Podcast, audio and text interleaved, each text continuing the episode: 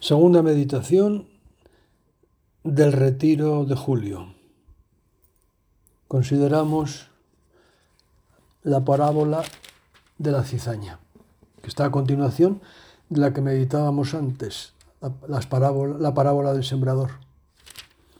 Invocamos al Espíritu Santo para ponernos en presencia de Dios. Ven, oh Santo Espíritu, llena los corazones de tus fieles y enciende en ellos el fuego de tu amor.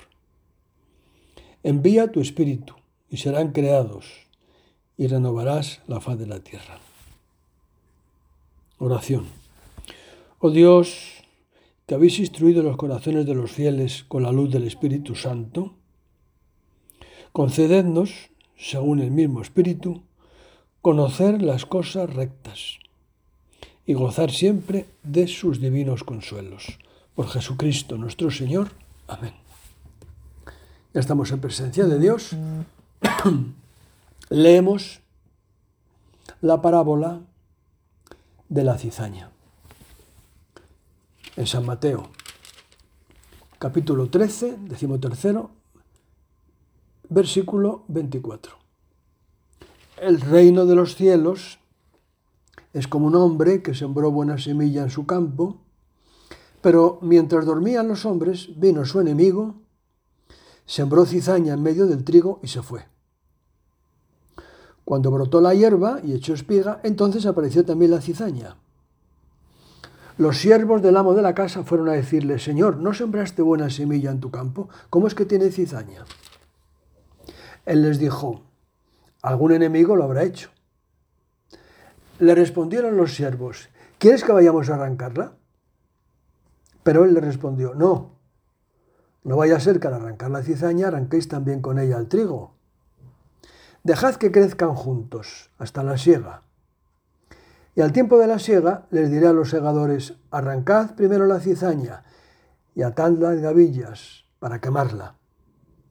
El trigo, en cambio, almacenado en mi granero. Nos presenta esta cizaña el gran misterio del bien y del mal, del trigo y de la cizaña, en el mundo y en el corazón de cada persona. Nos presenta al Hijo del Hombre, que siembra la buena semilla, y al maligno, al diablo, que siembra la mala semilla, la cizaña. La cizaña es una gramínea que es tóxica, por lo visto, y que era un modo en aquel tiempo de vengarse de algún eh, enemigo, ¿no? que es destrozar la cosecha. El Señor toma pie en esa realidad para hablarnos del mal y del bien, para enseñarnos a luchar, para entender que en el mundo y en nuestro corazón siempre crecerán juntas, como dice el Señor, el trigo y la cizaña y que el Hijo de Dios, el buen cristiano, tiene que aprender a vivir en medio del mundo sin ser del mundo, sabiendo cuidarse para no ofender a Dios y sabiendo convivir con hombres y mujeres que a lo mejor están lejos en su vida del mensaje de Cristo, sin rechazar a las personas, porque hemos de amar incluso hasta nuestros enemigos, pero sí cuidando de no mancharse con doctrinas que van en contra de la fe. Los discípulos no entendieron esta parábola y entonces le dijeron, explícanos la parábola de la cizaña. Y el Señor, con paciencia infinita, como hacía con sus discípulos, les dijo, el que siembra la buena semilla es el Hijo del Hombre. El campo es el mundo. Siempre ha sido así, el mundo. El mundo que Dios ha creado y el mundo que los, los hombres hemos hecho con nuestra vida, con nuestros pecados, con la gracia. La buena semilla son los hijos del reino. La cizaña son los hijos del maligno. El enemigo que siembra, que sembró, es el diablo. Y la siega es, sentido escatológico, las últimas cosas, es el fin del mundo. O sea que nuestra vida no es solo un momento, no son unas circunstancias de este instante, sino que estamos cara a la eternidad con los pies en la tierra, pero nuestra cabeza y nuestro corazón tienen que estar orientados al cielo. Muchas veces dice Jesús, que no nos saque de este mundo, pero que nos preserve del mal, y que nosotros no somos ciudadanos de este mundo.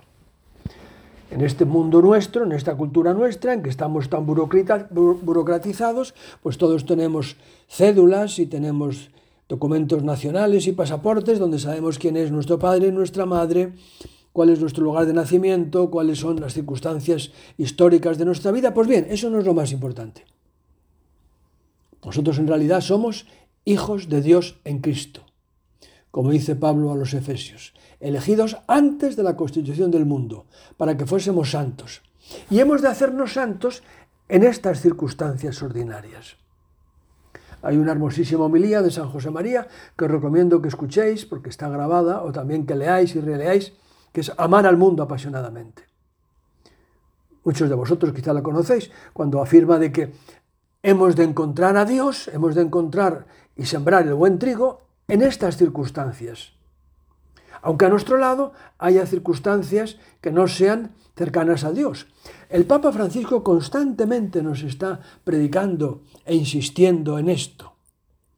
La iglesia no es un, no es un lugar cómodo. El cristiano no es un hombre de sofá. No es un hombre de comodidad. No es excluyente, ama incluso al enemigo. Primero eso ha de empezar por nuestro propio corazón. En nuestro propio corazón hay trigo y cizaña. El diablo siembra en nosotros, a la vez que el Espíritu Santo nos ilumina el entendimiento y mueve nuestro corazón. Y hay que aprender a luchar. Constantemente hemos de luchar. La paz es una consecuencia de la guerra, de la guerra buena contra el pecado. Y el diablo, como dice la Sagrada Escritura, es Mentiroso y padre de la mentira. Nos inocula la mentira. Y además es acusador. Y es homicida. Es mentiroso. Mentiroso acusador. En cambio, el Espíritu Santo es paráclito, abogado defensor. Y Cristo es paráclito, defensor. Miramos a Jesús en la cruz y nos quedamos admirados. No solo le bofetean, le escupen, le destrozan físicamente con la flagelación, le clavan en la cruz, sino que además eso que tanto humilla a los hombres, le ridiculizan. Esa forma de persecución, como decía el Papa Benedicto, ridiculizar al contrario, como si ser bueno fuese sinónimo de ser tonto. Y Jesús, desde la cruz, dice a esos y a todos los hombres y mujeres del mundo, Padre, perdónales, no saben lo que hacen. Eso es así. Muchas veces detrás del mal lo que existe es la ignorancia, en los demás y en nosotros. Por eso invocamos al Espíritu Santo para que ilumine nuestro entendimiento. Y ojalá digamos muchas veces también nosotros, Padre, pero cambiemos. No perdónales, sino Padre, perdónanos, que no sabemos lo que hacemos. Y el diablo, como decía, nos inocula. Con un poquito de verdad construye una gran mentira. Y es más peligrosa la mentira, esto lo decía el cardenal Ratzinger en las instrucciones sobre la teología de la liberación. Cuando, cuando con gran sabiduría, y luego el Santo Padre Juan Pablo II lo, lo refrendó, decía que un error es tanto más peligroso cuanta más parte de verdad tenga, porque se nos cuela la mentira. Se nos cuela la mentira. ¿Y cuántas veces nosotros, con un poco de verdad, podemos construirnos una gran mentira? por apasionamiento, por falta de vida espiritual, por falta de conocimiento de nosotros mismos, porque no pensamos rectamente, porque las pasiones ahogan nuestro entendimiento, nos ofuscan, y entonces el demonio inocula. Y no basta con decir la verdad. Pablo lo dice con claridad, veritatem facentes in caritate, la verdad con el amor. Muchas veces he predicado las palabras de Edith Stein, que fue luego mártir en Auschwitz, Sor Teresa Benedicta de la Cruz, aquella filósofa, discípula de Husserl, y ella en alguno de sus escritos que leí y que luego citaron en la misa de canonización, decía, verdad y amor. No separéis nunca estas dos realidades, porque se convierten en mentiras destructoras. El, el demonio no se engaña. nos hace ver, por ejemplo, el defecto ajeno, que siempre hay defectos ajenos, siempre hay defectos ajenos. En el marido, en la mujer, en los hijos, en el suegro, en el hermano, en el cuñado, en los demás, siempre. Y en nuestro corazón siembra esa acusación constante. ¿Has visto?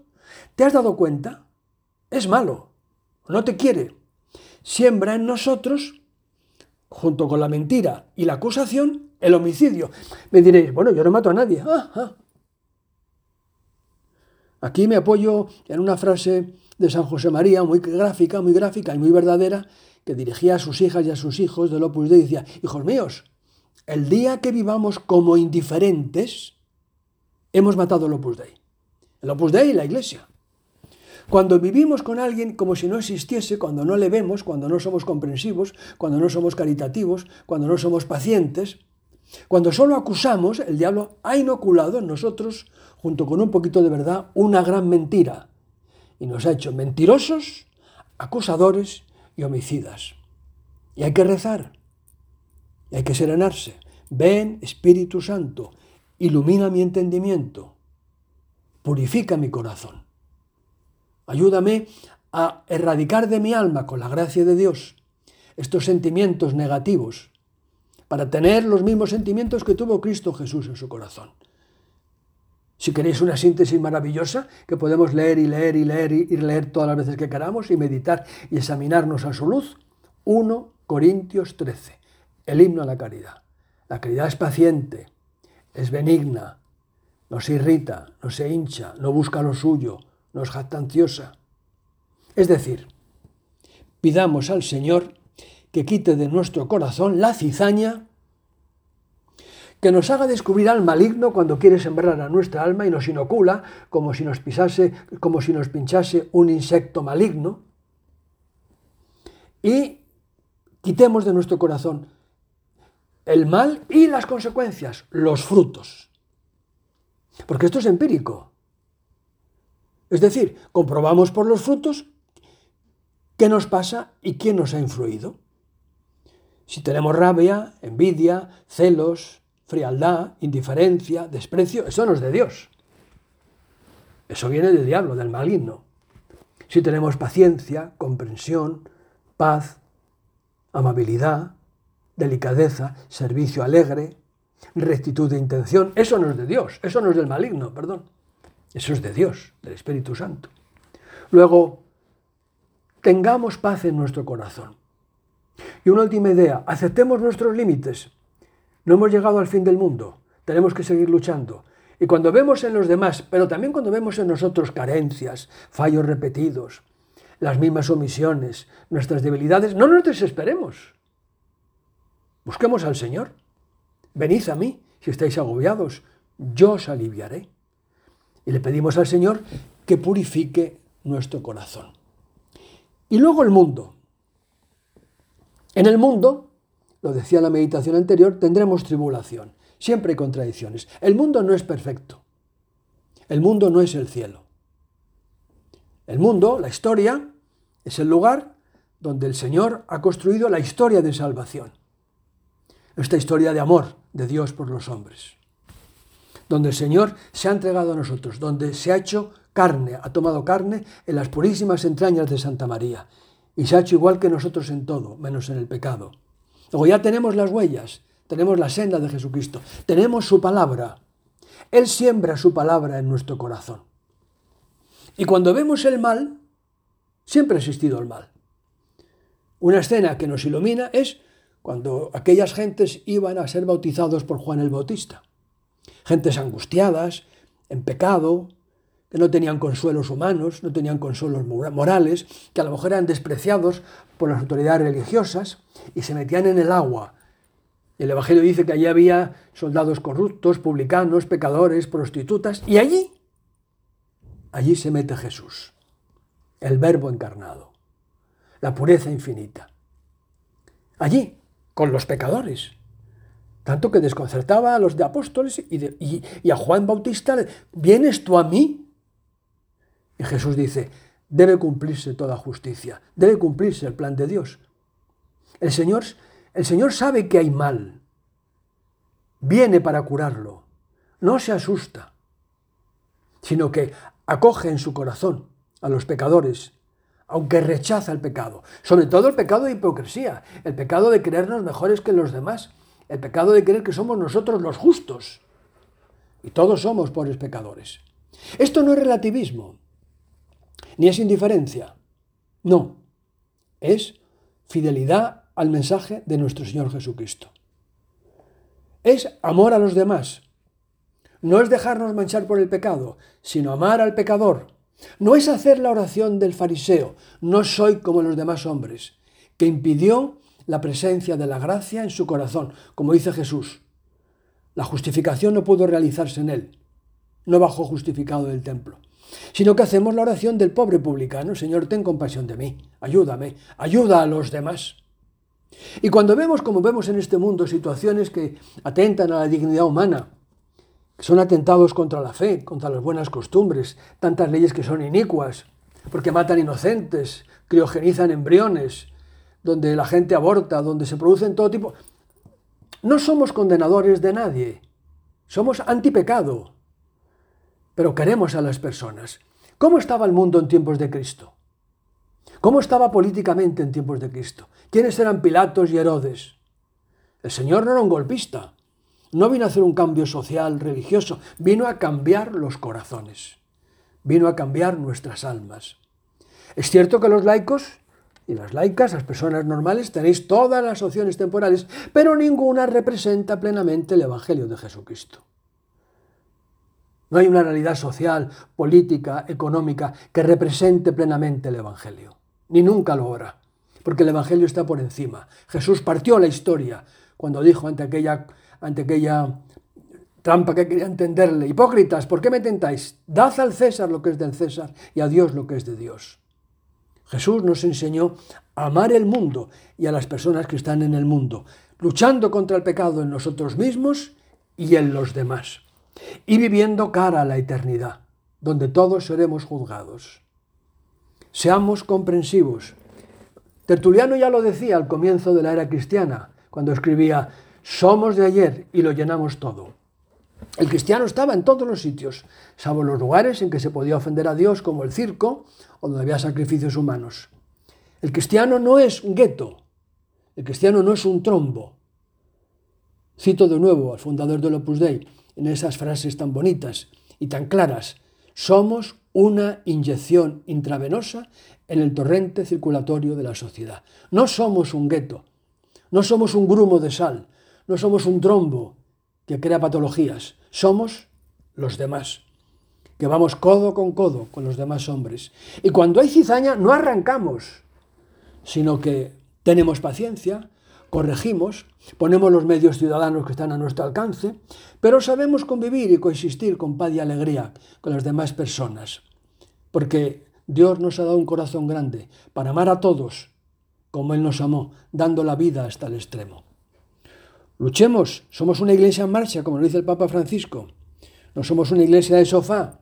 A veces podemos oler a oveja, es decir, estamos rodeados de gentes. Luchamos para no manchar nuestro corazón, no nos ponemos en peligro, pero no huimos ni nos encerramos en nosotros mismos, sino que ahogamos el mal en abundancia de bien. Que el trigo, que el buen trigo, arraigue de verdad en nuestra vida por la oración y por los sacramentos.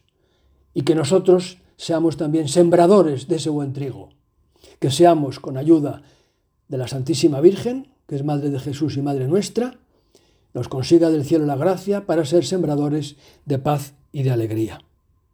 Así sea. Te damos gracias por todos los beneficios, omnipotente Dios, tú que vives y reinas por los siglos de los siglos. Amén. Santa María, esperanza nuestra, asiento de la sabiduría y esclava del Señor, ruega por nosotros.